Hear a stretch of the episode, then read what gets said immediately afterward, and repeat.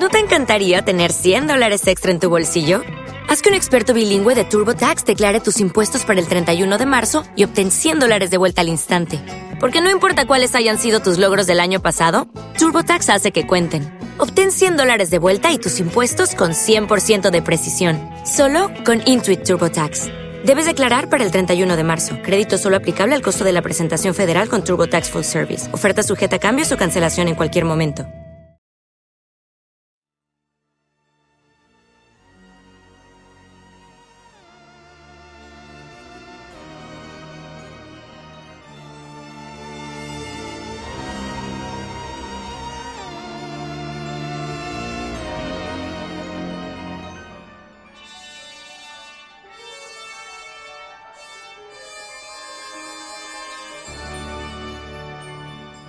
La enorme nave gris de reconocimiento de los grebulones viajaba en silencio por el negro vacío. Iba a una velocidad fabulosa, de vértigo, pero frente al destellante marco de billones de estrellas remotas parecía no moverse en absoluto. No era más que una mota oscura fija sobre la noche infinita de brillantes granulaciones. A bordo de la nave todo seguía como desde hacía milenios, profundamente oscuro y silencioso. Clic, hum, clic, hum, clic, hum. Bueno, casi todo. Un programa de control de nivel bajo despertó a un programa de control de nivel ligeramente superior en las profundidades del somnoliento cibercerebro de la nave y le informó que siempre que emitía un clic, lo único que recibía era un hum. El programa de control de nivel superior preguntó qué tenía que recibir, y el programa de control de nivel bajo contestó que no lo recordaba exactamente, ignoraba qué era ese hum. Había intentado consultar su tabla de comprobación de errores, pero no la encontró, por lo que se comunicó el problema al programa de control de nivel superior. El programa de control de nivel superior fue a consultar una de sus tablas de comprobación de errores para averiguar qué debía supervisar el programa de control de nivel bajo. No la encontró. Solo recibió un mensaje de error. Intentó comprobar ese mensaje de error en su tabla de comprobación de mensajes de error, pero tampoco la encontró. Luego despertó a su control funcional de sector. El control funcional de sector detectó problemas evidentes. Al cabo de unas cuantas millonésimas de segundo, circuitos virtuales que habían estado inactivos, unos durante años, otros siglos, empezaron a dar señales de vida por toda la nave. En alguna parte había algo que iba horriblemente mal, pero ninguno de los programas de control sabía de qué se trataba. En todos los niveles faltaban las instrucciones fundamentales, pero también faltaban las directrices sobre qué hacer en caso de descubrir que faltaran instrucciones fundamentales. Pequeños módulos de soporte magnético aparecieron en todas las pistas lógicas agrupándose, celebrando consultas, volviendo a agruparse.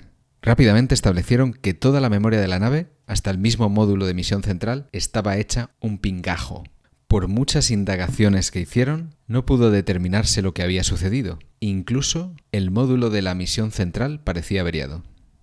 El problema se abordó de la manera más sencilla. Había que cambiar el módulo de misión central. Por suerte tenían otro, una copia de seguridad, un duplicado exacto del original. Debía sustituirse físicamente porque por motivos de seguridad no podía realizarse interconexión alguna entre el original y la copia.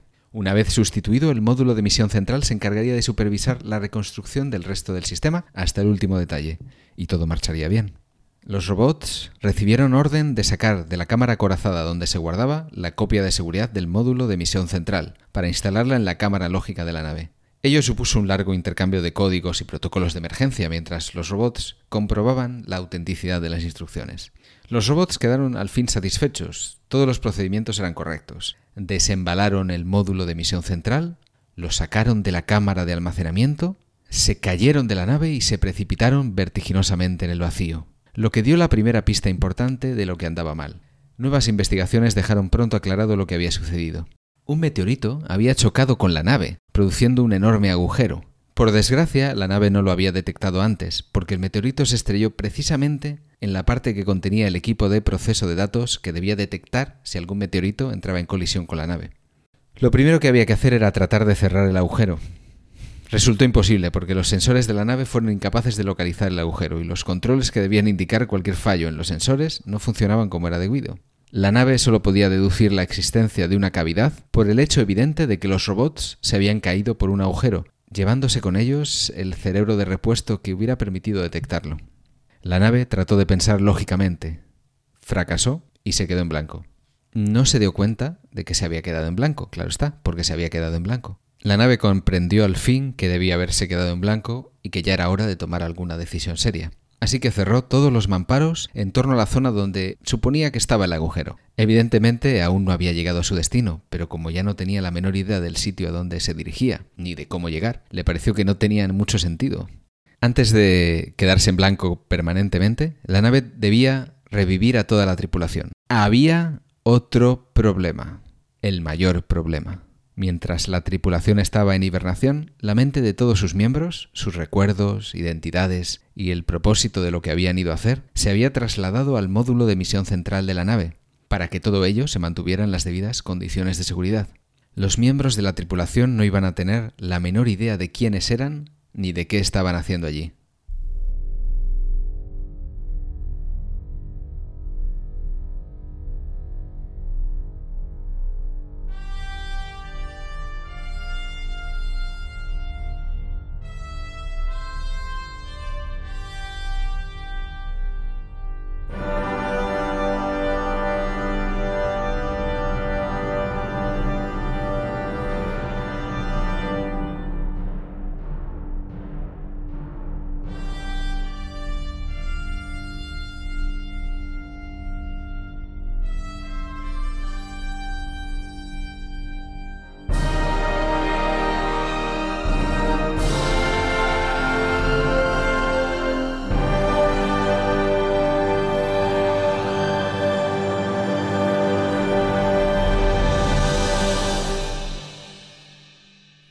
Bienvenidos y bienvenidas a Futurosofía. Hoy hablamos sobre Ghost in the Cell y el problema de los grebulones.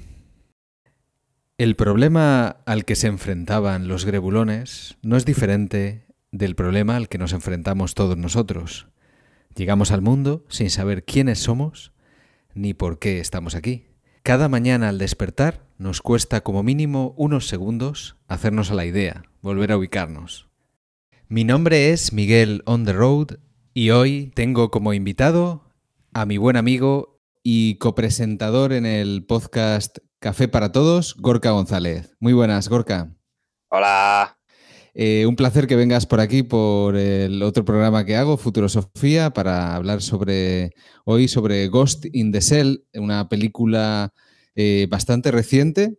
¿Cuál es el acercamiento que has tenido a esta película? ¿Conocías un poco antes el anime.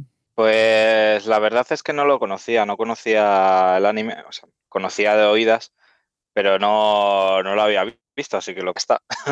¿Qué te ha parecido? Eso es la primera pregunta obligada. Así eh, de repente te pones a ver la película y qué, qué sensaciones te transmite, perdona. Bueno, la, la, película es muy, es muy entretenida y creo que hacen o sea, yo creo que no pierden el punto de vista de que están haciendo eh, un producto comercial que tiene que ser atractivo dentro de la reflexión del mensaje que, ellos plantean.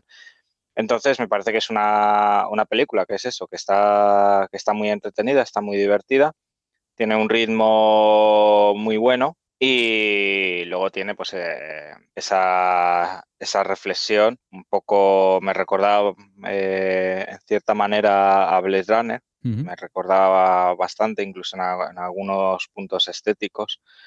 Sí, hay, hay referencias a Blade Runner, por ejemplo, un easter egg que hay por ahí es que se ve el logo de, de Panam, de la compañía aérea Panam, como en, en Blade Runner, aunque es una compañía aérea que ya desapareció.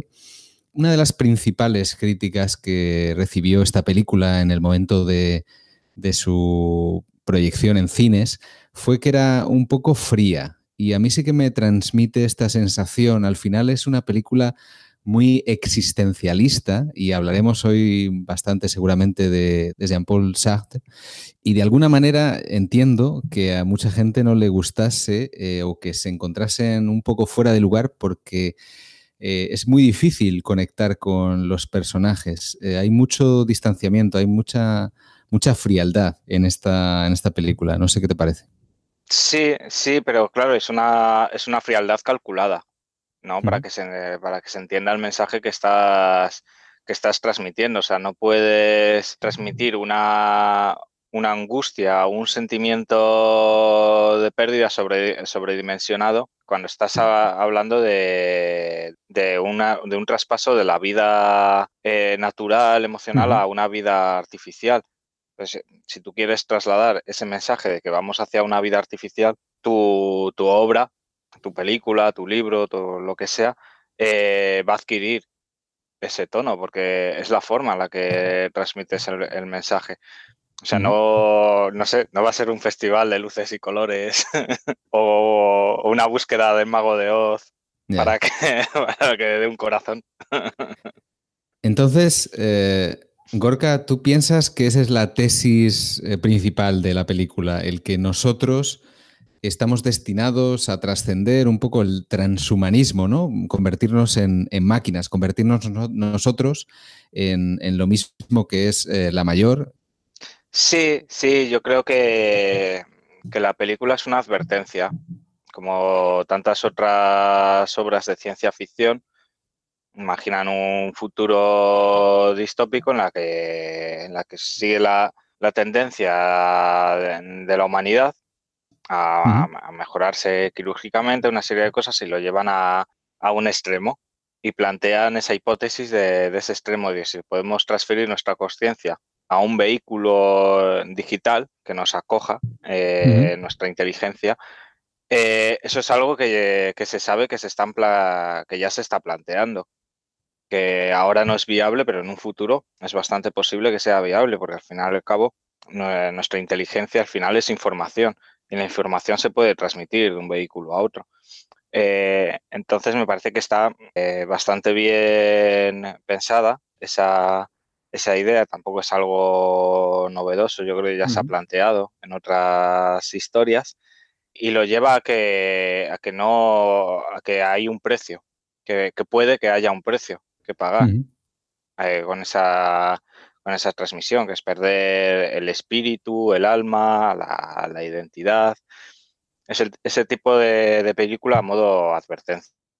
Has comentado la tesis de que nuestra identidad es, información, son datos digitalizables, descargables y almacenables, pero esto es hasta cierto punto complejo porque mm, nosotros ya hemos hablado en este programa sobre posibles mejoras del ser humano en cuerpos sintéticos, por ejemplo en el programa sobre Altered Carbon, eh, aquí es eh, directamente todo el cuerpo sintético, lo único que se transfiere en este caso es el cerebro. Nosotros ya eh, en, estos momentos, nosotros ya somos un poco cyborgs, porque podemos llevar un móvil en el bolsillo, un smartwatch, pulseras que nos van dando información sobre lo que hacemos. Y también en el programa que hice sobre GER, eh, hablamos sobre la diferencia entre el ser humano y las máquinas y cómo esas posibles mejoras no solo eh, son físicas, sino que también pueden ser intelectuales. Hay, hay algún anuncio en, estas, en estos hologramas gigantes que vemos por la ciudad que animan a mejorar también la, la inteligencia, el aprendizaje. Es curioso esto. Tú comentabas el tema de la transferencia de conciencia, pero aquí hay una cosa muy interesante, ya lo vemos en ese primer, en esa primera secuencia en la que vemos cómo se genera el, cuerpo de la mayor, de Motoko, cómo van creando alrededor de ese cerebro humano, biológico, natural, todo un armazón, todo un exoesqueleto artificial que, será la máquina, que será el vehículo, el propio título de la película se refiere a esto, a el espíritu dentro de la máquina, que es la idea cartesiana, la idea de Descartes, que nosotros realmente solo somos un operador, un, eh, un conductor dentro de una máquina. Sin embargo, parece que sí que hace falta al menos preservar el cerebro para transferir ese espíritu, ese alma.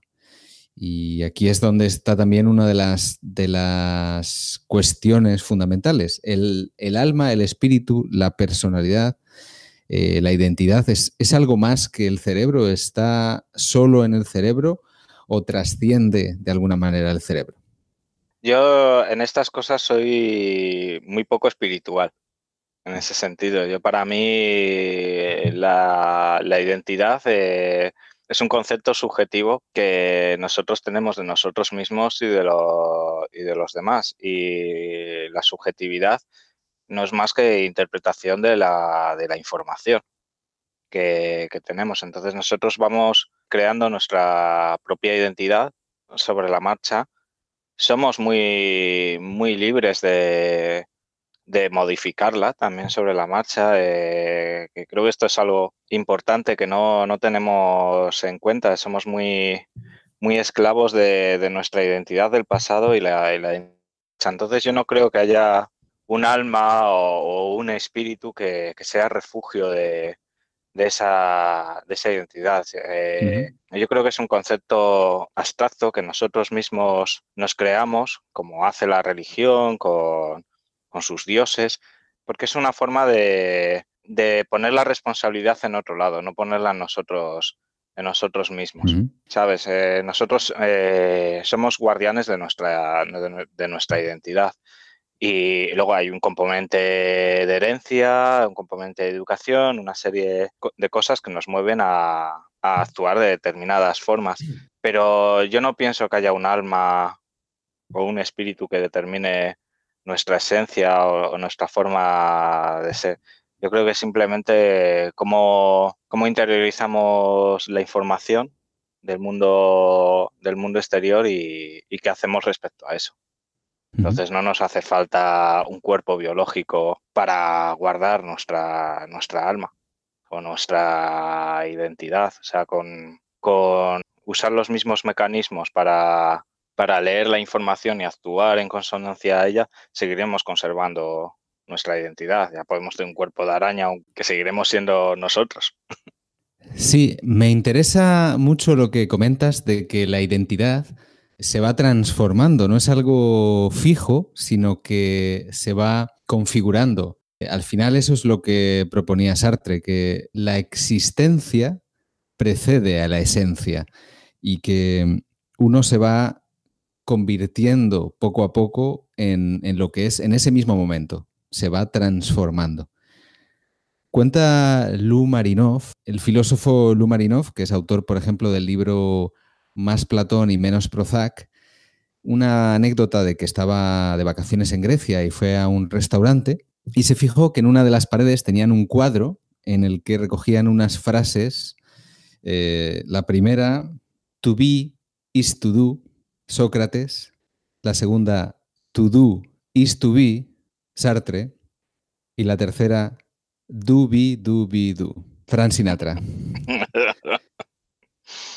Y esa era una manera bastante graciosa de decir que, en parte, eh, tiene mucha razón tanto Sócrates cuando dice que tu comportamiento está condicionado por quién eres, como Sartre cuando dice que realmente lo que eres está condicionado por lo que haces. Es un ciclo continuo, es es eh, ser, hacer, ser, hacer, ser, hacer. Lo que haces transforma quién eres y quién eres influye en lo que haces. Claro, es un, es un tema de, reinterpretación continua de la información, de que nosotros tomamos decisiones hacia el presente y hacia, y hacia el futuro muy condicionados por, por nuestro pasado por lo que hemos hecho antes, que nos ha ido definiendo, nos ha ido haciendo, eh, diciéndonos a nosotros mismos quiénes, quiénes somos. Pero realmente eso es una falsedad, desde mi punto de vista. O sea, la reflexión que yo, que yo te lanzo ahora es una falsedad. Nosotros podemos romper con eso en cualquier momento. Yo puedo, yo que soy una persona, por mis acciones eh, a lo largo de mi vida, súper pacífica, en cualquier momento puedo eh, coger un cuchillo, salir a la calle, empezar a cuchillar a la gente y ya a partir de ahí yo dejo de ser una persona pacífica, me convierto en otra cosa, pero sigo siendo yo. ¿Sabes? Y soy, eh, y soy tan, tan yo como la, como la persona del pasado. De hecho, soy, soy más yo, porque es el yo del, del presente, que ha roto con su, con su yo del pasado. Pero no he variado eh, mi identidad, simplemente he empezado a comportarme de, otra manera. Y eso hace que las, personas que tengo enfrente me vea como una persona salvaje, como un tal, y, me redefina pero realmente eh, estamos definidos por una acumulación de, datos que damos sobre nosotros mismos eh, a lo largo del tiempo.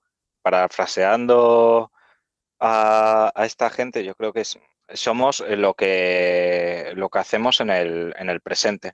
Y, cuando no estamos, eh, la idea de nuestra identidad que tienen las otras personas es sobre nuestro yo del, del pasado, pero el yo del futuro no saben cómo, cómo va a ser o pueden conjeturar de que, eh, pues bueno, Gorka ha sido un tío pacífico durante 35 años. La próxima vez que la vea me imagino que no me dará un puñetazo. Si, la identidad fuera tan fácil de definir como lo que haces siempre, eh, pues no estaríamos haciendo una reflexión sobre, sobre este problema. No nos comportamos de la misma manera en situaciones diferentes y hasta qué punto la memoria, los recuerdos, el yo del pasado puede ser un lastre o una influencia negativa, es algo que, por ejemplo, le preocupaba mucho a Nietzsche. Eh, a Nietzsche le parecía que precisamente lo positivo era poder olvidar para, para que esos recuerdos no te frenen. Y en la película tenemos muy bien representado ese tipo de acercamiento a la memoria en el personaje de Batú, que dice, todos los días mis recuerdos me traicionan. Y de hecho, cuando Cuce, que es el, malo de esta historia, eh, hackea a unos operarios, porque esto es una cosa interesante del universo de Ghost in the Shell, la gente está conectada a Internet vía cerebral eh, con unos implantes y, pueden ser hackeados, igual que ahora pueden hackearnos nuestros dispositivos, pero aquí ya entra en tu, en tu intimidad casi. Y hackean a unos operarios para que impacten su furgoneta contra el coche de la doctora, a la que interpreta Juliette Binoche, y eh, le implantan unos recuerdos. Eh, le implanta unos recuerdos a este operario, una historia en la que tiene una hija. Y el propio Batú Mm, dice, bueno, al menos él piensa que tiene una hija y sueños, recuerdos, ¿qué más da? Al final es algo que te, que te distrae, ruido. Tiene una actitud casi parecida a la del budismo o al hinduismo, la de evitar el ego, de salir un poco de, ese yo que, te aferras a él y no puedes salir del ciclo, este de, el samsara, ¿no? El ciclo de las reencarnaciones. Me, estás hablando de esto y me, estaba viniendo a la cabeza un libro que leí hace unos años de Ray Loriga, eh, Tokio ya no nos quiere, en la que el personaje protagonista se toma una droga para olvidar. Y, olvida su identidad, olvida todo, y todo el libro es una constante averiguación sobre ese tema, que, pasa lo mismo en la película de Ghost in the Shell. Y es, curioso cómo el, hecho del pasado eh, nos condiciona sobre, sobre, nuestra, sobre nuestra identidad o, que los recuerdos sean falsos y dices, yo ya no sé quién soy. Eh, tú eres tú hmm. eh, ante las cosas, ante el mundo y tienes una determinada cantidad de información que igual has averiguado que es falsa o que, o que es incompleta, pero eso no te hace ser menos tú. Personaje protagonista de, de Ghost in the Shell tiene unas cualidades muy concretas de determinación, de valentía, de una serie de, historias que, luego se averigua que su yo del pasado también tenía. Y tienen eso, eso en común, que eso que puedes llevar a que, a que sea la esencia o, el alma del personaje. Esa, esa valentía. Claro, eso no estaría en la memoria porque ella no recuerda nada. Sí, yo creo que es un poco lo que trata de lanzar la película, de decir, no, no, pues eh, eh, nuestra esencia permanece, lo que somos eh, está ahí. Yo soy más escéptico en ese sentido.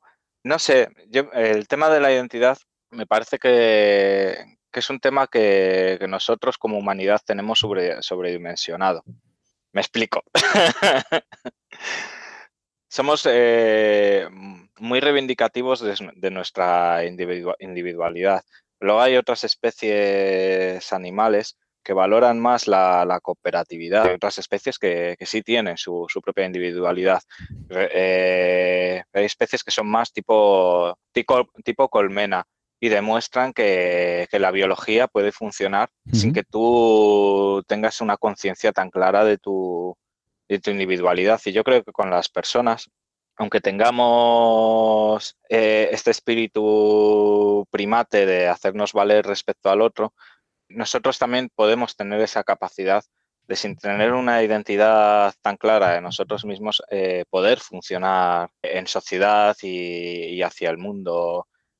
Y eso, lo que pasa es que por, eh, herencia cultural, genética, biológica, lo que sea, estamos muy condicionados a, nuestras individualidades, pero yo creo que no, que es algo en lo que hemos metido mucho, mucho esfuerzo a nivel histórico pero que, que no es tan importante como, como planteamos realmente, esa defensa de la, de la identidad o de la individualidad. Yo creo que podemos funcionar en el presente y, hacia el futuro sin tener que definirnos continuamente, decir, yo es que yo soy así, yo soy asado, que creo que llega a ser incluso contraproducente. De hecho, hay un momento en la película que vemos a un grupo de, monjes budistas que están en trance completamente conectados a la red que ha generado Kuze, mm, dejando atrás su, individualidad, que al final eso es, eh, una, búsqueda de, ciertas culturas, ¿no? El superar esa individualidad. Ahora me da la impresión de que eh, si te planteo la pregunta que le hice a PJ Cleaner en, el programa de Altered Carbon, eh, me da la impresión de que me vas a responder al contrario de lo que me respondió él. Esto ha sonado muy enigmático, pero bueno, la pregunta es, si tú tuvieras acceso a este tipo de, de, opción de olvido selectivo, por ejemplo, la droga del libro de Ray Loriga que comentabas, o un programa informático que te puedas descargar para borrar algo, si, tú harías esto, porque comentabas que de alguna manera muchas veces cómo nos hemos configurado en el pasado, nuestro, nuestra manera de comportarnos en el pasado nos coarta, nos eh, pone en un patrón que no nos deja evolucionar libremente. Eh, ¿Tú estarías dispuesto, estarías interesado en utilizar este, este, esta vía de, olvido? Estaría interesado si pudiera volver a empezar biológicamente, o sea, si pudiera volver a tener un, cuerpo joven desde que volver a comenzar y volver a crear otra, otra identidad, es como volver a empezar una partida. Pero en un sentido de que, de que yo sigo en mi cuerpo biológico que va envejeciendo, que, tiene un recorrido y, un final y no, no es circular, no me interesa porque sí que pienso que, la información es muy valiosa y cuanto más información tienes, más preparado estás para actuar en consonancia a las cosas que te vayan pasando, porque es cosas de mi vida que, borraría de mi memoria, eh, malas experiencias y, cosas así, pero si tuviera que tomar la decisión, eh, no lo haría por un sentido práctico de, evitar que me vuelva a, pasar. ¿Sabes? Como un aprendizaje de eso. Yo creo que las experiencias eh, sirven para, para eso también y, en, cierto, eh, en cierta medida sí que modifican nuestra, nuestra personalidad respecto a lo, a lo, que hacemos cuando nos encontramos con esas cosas de segundas o, o, de terceras. Entonces, no lo haría por un tema, por un tema instintivo de protección, de protección de mí mismo, de si me vuelve a pasar algo, saber identificarlo y saber evitarlo. Entonces, en ese sentido, no, no borraría mis experiencias. Sin embargo, el cerebro tiene gran plasticidad. De hecho, se habla mucho de la neuroplasticidad. Podemos generar sinapsis nuevas eh, en relativamente poco tiempo y no somos tan esclavos como pensamos muchas veces de nuestros comportamientos, de nuestras costumbres, de nuestros, eh, de nuestros vicios, de nuestras pequeñas adicciones. Eh, muchas veces infravaloramos la capacidad de cambiar y de cambiar cosas por pura inercia, por pura, por pura pereza. A veces simplemente porque nuestra evolución, nuestra biología nos, nos, lleva a elegir lo más fácil, lo más cómodo, lo más, lo más seguro. ¿no? Claro, es a lo que te iba, dicho antes, el tema de la identidad. Tenemos ese colchón de seguridad de que es de, nuestra definición, es decir, yo soy así. Entonces, como yo soy así, tengo estas capacidades. Hago estas cosas, hago esto, hago, hago esto otro, pero realmente nosotros, yo creo que no somos conscientes de nuestras capacidades reales. No sabemos si tiramos por un camino determinado de aprendizaje o de acción, a dónde nos va a llevar o qué somos capaces de hacer. Igual, eh, claro, yo pienso de mí mismo que yo, por ejemplo, yo podría ser una persona muy torpe en una guerra, que no valgo para soldado, por ejemplo. Pero igual se, desata una guerra, estamos ahí y, de repente me veo que tengo unas capacidades que, no sabía que tenía. Ayer mismo tuve una conversación con una compañera del trabajo que me dijo que se iba a apuntar a un curso de doblaje, que no lo había hecho nunca. Y, y, yo le dije, joder, pues estás abriendo una línea de, futuro. No, no le dije eso. bueno, lo pienso. Está abriendo una línea de futuro eh, estupenda, un campo nuevo totalmente desconocido que no tienes ni idea de la capacidad que tienes. Igual ella es una dobladora de la hostia. Entonces, eh, la, identidad es una trampa. Nosotros decimos, nosotros somos así, en realidad nos estamos poniendo obstáculos, muros a nuestras capacidades de, lo que podemos llegar a ser. No nos dejamos a, nosotros mismos. Por eso, por eso hago mucho hincapié en que, nuestra identidad se puede redefinir continua, continuamente. Porque cuando ya nos damos por hechos es cuando estamos perdidos, cuando ya solo podemos degenerar. Entonces yo creo que es mejor ir cogiendo las cosas sobre la marcha y, sorprendernos a nosotros mismos. Y decir, hostia, pues, eh, no sabía que, era capaz de hacer eso. O sorprendernos a nosotros mismos.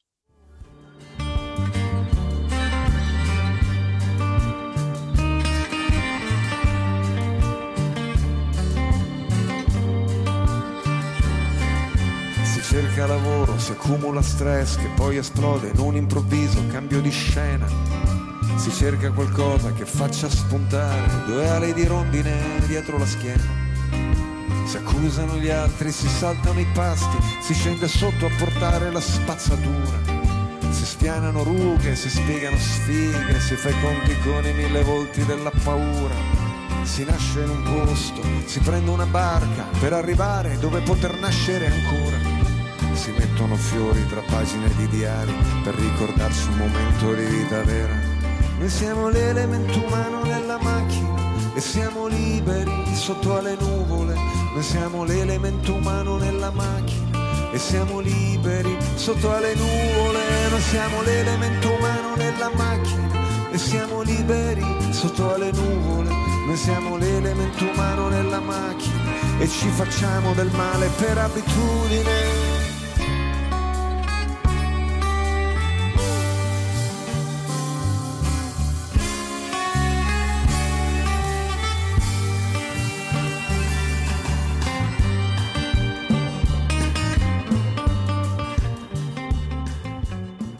Que volvemos a tener a Scarlett Johansson en un papel eh, cada vez más alejado de, una persona corriente, ¿no? Es, una persona totalmente... A mí me da la impresión de que, de que ella busca, busca el neutro, en, el, en el sentido interpretativo, es decir, bueno, yo soy una persona que, que no, que no, que no tiene un pasado, que no sabe quién es, creo que ella parte de ese concepto y se queda ahí. Y a medida que va avanzando la película, sí que va introduciendo matices expresivos a medida que ella va averiguando y va configurando su, personalidad, que está bastante, bastante interesante. Pero luego también es muy interesante que la gente que la, que la rodea, quitando el villano, también eh, tienden hacia, hacia esa inexpresividad. Eh, realmente, ahora pensándolo así un poco, me da la impresión. y, el villano, que está en la tesis contraria, dramáticamente expresivo, o sea, él hace la visión, la visión contraria. Y yo creo que son eh, búsquedas interpretativas, no sé si dirigidas por el director de la película o será cosa de los actores, no, eso no, no lo tengo claro. Hmm. Pero en el, en el caso de, de, Scarlett Johansson, que es la protagonista, yo creo que sí que dice, vale, el personaje es una hoja en blanco, entonces yo interpretativamente eh, también parto del neutro y, tiro por esa línea. Y lo hmm. mantengo ahí, porque además eso, Scarlett Johansson se le, se le da muy bien, tiene esa capacidad de, de mantener la neutralidad expresivamente, porque en, otras películas también lo hace. Sí, lo, lo, lo vemos en otras películas que también van por esta línea, como eh, Under the Skin o en Lucy. Al final, ¿cómo, cómo reaccionaríamos nosotros ¿no? en una situación así? Eh, hay dos, dos, posibles vías. Cuando te das cuenta de que, de que, te han engañado, que te han traicionado, puedes darle la espalda a, a la sección 9 e incluso intentar destruirla o puedes eh, pensar, bueno, al final eh, este es mi rol, este es mi papel, el ser la mayor y, ser eh, la líder de, este, de, este, equipo de seguridad. No sé, ¿cómo, cómo reaccionarías tú, Gorka? Pues es complicado, porque para, para decir cómo reaccionaría yo, me tengo que basar en mi identidad pasada.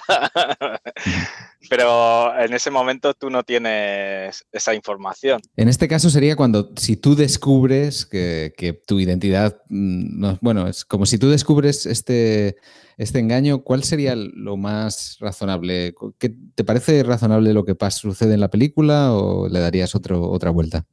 Sí, me parece, me parece razonable en el sentido de la desorientación de que tú eres una persona que te falta, te faltan piezas del puzzle, te falta información y la persona que se supone, eh, las personas que se supone que son tus aliadas o que son tus amigos, entre comillas, son la gente que te está ocultando información. Entonces, eh, entiendo perfectamente que se revele contra ellos.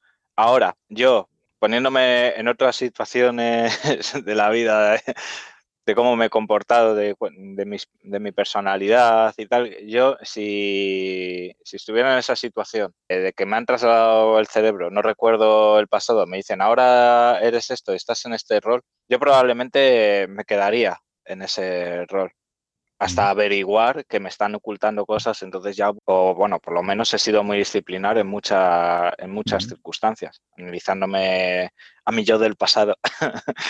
Siempre he sido muy de mantener la disciplina con las cosas, entonces eh, creo que en esa situación no estaría tan inquieto como el personaje de Scarlett Johansson, o sea, me, me limitaría a hacer mi trabajo, me diría, joder, soy la hostia, que bien hago todo esto, y qué cuerpazo tengo.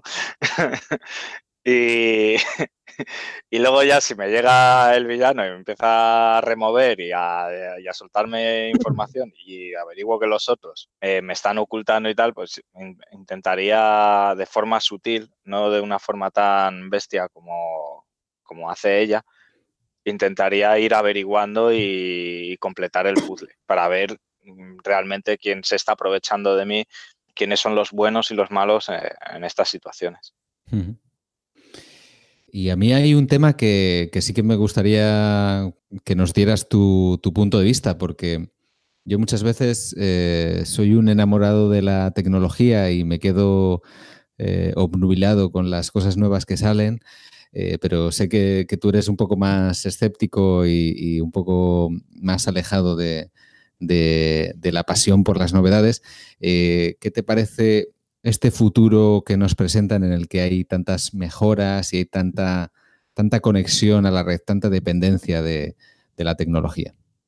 Bueno, yo siempre digo de mí mismo que soy muy siglo XX con las tecnologías, que me he quedado, me he quedado ahí, eh, en ese siglo. Yo siempre las, las voy cogiendo, pero sí que pienso que hay ciertos avances, como por ejemplo cuando el personaje se queda ciego, le dan los ojos y tal. Yo que soy miope, por ejemplo, me quise operar de la vista y el cirujano me dijo que tenía las córneas demasiado finas que era demasiado arriesgado, que podía dejarme ciego y tal. Eh, eso la tecnología eh, lo resuelve, lo va, lo va a ir resolviendo en un futuro. Y, hay cosas que son, que son muy positivas y que, y que cuando vayan llegando yo les daré la bienvenida. Y el tema de estar conectados, eh, a nivel neuronal, creo que puede tener eh, cosas muy positivas en un sentido de conectividad eh, mundial y de accesibilidad, pero el, nivel de exposición es demasiado demasiado grande y se está demostrando que por muy, por, muy bueno que seas haciendo cortafuegos, intentando que las páginas sean seguras y tal, siempre es posible entrar y hackearlas. Entonces, preparar un sistema neuronal mundial eh, a modo colmena basado en, Internet y que puedan acceder a, nuestras conexiones neuronales tiene un componente muy, muy, muy peligroso. Realmente. Entonces, cuando llegue eso, probablemente yo no me lanzaré a por ello. Me, me, quedaré a un lado y veré a ver qué pasa, a ver si la gente se vuelve loca o qué hacen con ellos. Pero claro, en el momento que te haces viejo, que será cuando llegue esta tecnología para nosotros, y empezamos a perder capacidades cerebrales, de memoria, de tal, estos serán sistemas que, ayuden a, paliar o, a mejorar o a que no pase eso. Entonces es muy difícil no, no, caer en esa tentación de mejorar nuestros, nuestros cerebros también. Entonces eh, va a ser una balanza muy, muy complicada cuando eso llegue. Entonces no sé, no sé lo que haré ¿eh? en ese posible futuro. Es demasiado tentador el tener una capacidad neuronal de cuando, de, cuando tienes 20 años, cuando tienes 60, ¿sabes? o 70, 80 años. Y tener el cerebro de un chaval de 20 años. Curioso, sí, sí. Eh, yo me, dejo guiar si quieres hablar de alguna cosa más o si quieres eh, ir cerrando eh, para hacer una, conclusión un poco de, las sensaciones que te deja esta película. Sí que me pasó con la película que tú lo has planteado antes, que dices que las críticas que, le daban de la gente que les dejaba un poco fríos. Y yo realmente sí, la, me vi la película cuando me dijiste, vamos a hacer el programa sobre esto. Y la vi, la, disfruté, me parece, me parece una buena historia, está muy bien contada, pero sí, sí, me, sí me dio también esa sensación de, de distancia, o sea, de no, de no imbuirme. Hay otras películas en las que te imbuyes más dentro por el tema de la empatía con los personajes o tal, y, y esta película sí que no te hace empatizar tanto con los personajes, con la, con la película en, sí misma. Y hemos dado una, visión bastante, bastante certera, yo creo, de, los temas que se, que se hablan en esta película. Yo recomiendo a la gente que le eche un vistazo, si, si pueden también pues directamente a, la película que se hizo en, animación o a los, a los manga, porque es una, al final la saga de Ghost in the Shell no se queda en esta pequeña historia, sino que, es bastante, bastante larga y tiene varias series el manga, así que, que investiguen porque ahí hay una visión del cyberpunk muy peculiar, muy desde, los, desde el punto de vista japonés, que, que al final ellos en Japón eh, viven un poco en el futuro desde hace bastante tiempo. Sí, sí, los japoneses eh, con el tema de abrazar lo occidental y eso se lanzaron al tema tecnológico y, ya, no, ya van por delante desde hace muchos años van por delante del resto del mundo en muchas cosas que tienen ellos la iniciativa y nos llegan a nosotros y, ver su sociedad, sus ciudades es como echarle un vistazo al, futuro. Y a modo de reflexión final, eh, volviendo a lo de Jean-Paul Sartre, Frank Sinatra y Sócrates, eh, reflexionando sobre, sobre, sobre el ser, realmente yo creo que el que más, sin conocer a los personajes realmente, porque no, hemos convivido con ellos, eh, pero por lo que sabemos de ellos, yo creo que el que mejor sabía ser dentro de estos teóricos de la vida era Frank Sinatra, realmente. Sí, sí, era, era un grande Frank Sinatra. Muy bien, eh, muchas gracias Gorka por prestarte a este, a este experimento, no con tu cerebro, sino con el, el mío también, y traernos tus ideas hasta Futurosofía. Eh, nos vemos también cuando grabemos Café para Todos y un saludo para todos los que habéis escuchado este programa. Nada, un placer. Un saludo a todo el mundo.